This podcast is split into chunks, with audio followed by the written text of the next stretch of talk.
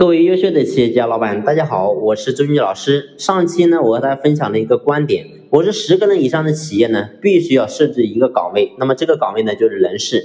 你会发现呢，有人事的话，对于我们企业讲，其实帮助是非常大的。很多人过去的观点是认为人事这样的专门负责招聘的这些岗位的话，应该是大企业才有，但是事实上你会发现，我们很多中小微民营企业其实也是非常需要的。为什么这么讲呢？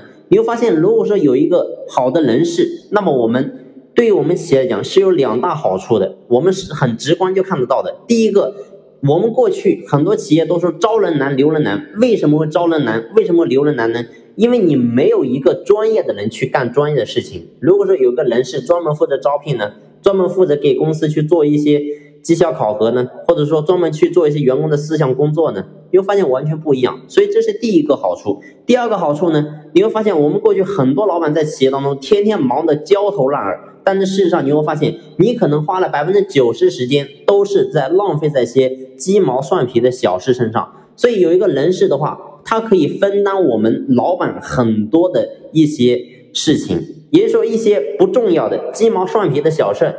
完全可以交给这个人去干，那你就发现我们老板可以有更多的时间去做我们老板该做的事情。所以这一个人的话，其实呢，他的好处是多多的。那么这个人的工资到底该怎么样去考核计算才最好呢？是不是这个人来了，我就给他一个固定工资，给他个三千块钱的固定工资就好了呢？或者四千块钱呢？答案当然是否定的。那么到底该怎么设置呢？很简单，其实设置呢，我们还是按照过去我所分享的原则。这个原则是什么？这个原则就是必须要让他所收入的收益跟他的付出是成正比的。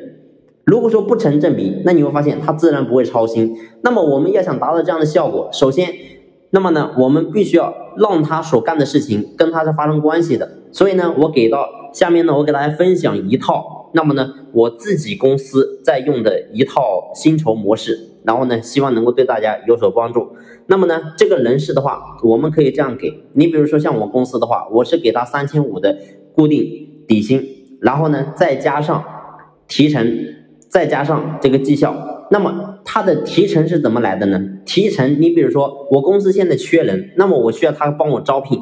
那么呢，他招来一个人之后，那么这个人在企业干满。一个月我就会奖励他两百块钱，干满了半年我就给他奖励三百块钱，干满了一年我就给他奖励五百块钱，所以总共的奖励就是一千块钱。也就是说，你会发现我这样设置有个好处是什么？就是他不是说单单只是招了人，他还要帮我去留住这个人。那留住了一个月，那么你就有两百块钱；留住了半年，你就有三百；留住了一年，你就五百块钱。所以你会发现，过去呢，很多是老板想要去留住员工，你会发现非常的被动，非常难。但是今天完全不一样了，现在呢是员工帮我去留住员工，所以你会发现这感觉是完全不一样的。而且这个员工如果说想走，那么这个时候另外一个员工去跟他讲，你会发现感觉完全是不一样的。如果说咱们老板去劝这个员工不要走呢，你会发现员工的内心是抗拒的。但是员工去劝员工你不要离职。这个感觉完全是不一样，所以呢，这就是我们的设计。那么这个是它的一个提成，那同时呢，我还会给到你一个绩效。那你的绩效是什么呢？你比如说平时我会让你去帮我去做一些其他事情啊，你比如说这个公司的一些绩效考考核或者一些制度的一些执行。那如果这些你做到多少？你比如说完成了百分之，我给你定的是百分百，但是你最后你只完成了百分之八十。这里呢，我总共会拿出一部分钱来。你比如说总的基数是一千块钱，那么呢，我会乘以这个比例。你比如你只完成了百分之八十，那么你就只能拿八百块钱。所以呢，按照这三部分的工资，再加上我最后我还会再给他一个收入。那么这个收入是什么？也就是说我们的底薪，刚才我讲了，底薪是三千五，是不是一辈子都是三千五呢？不是的，这个人的底薪我会每年固定给你涨三百块钱。也就是说，你第一年来，你的底薪是三千五，那么第二年你只要干满一年，那么你的底薪自动就变成三千八，再过一年，你的底薪就变成四千一。所以呢，不断的不断这样就涨。那你会发现很多人讲，那这样的话，我的企业受不了。答案是错的。为什么这么讲呢？你会发现，如果说一个人是在你的企业，你能够让他生根发芽，在企业待了那么多年，难道你不应该给他一个高点的收入吗？这是第一点。第二点，这个人在企业干了那么多年，那么他还没被淘汰，代表什么？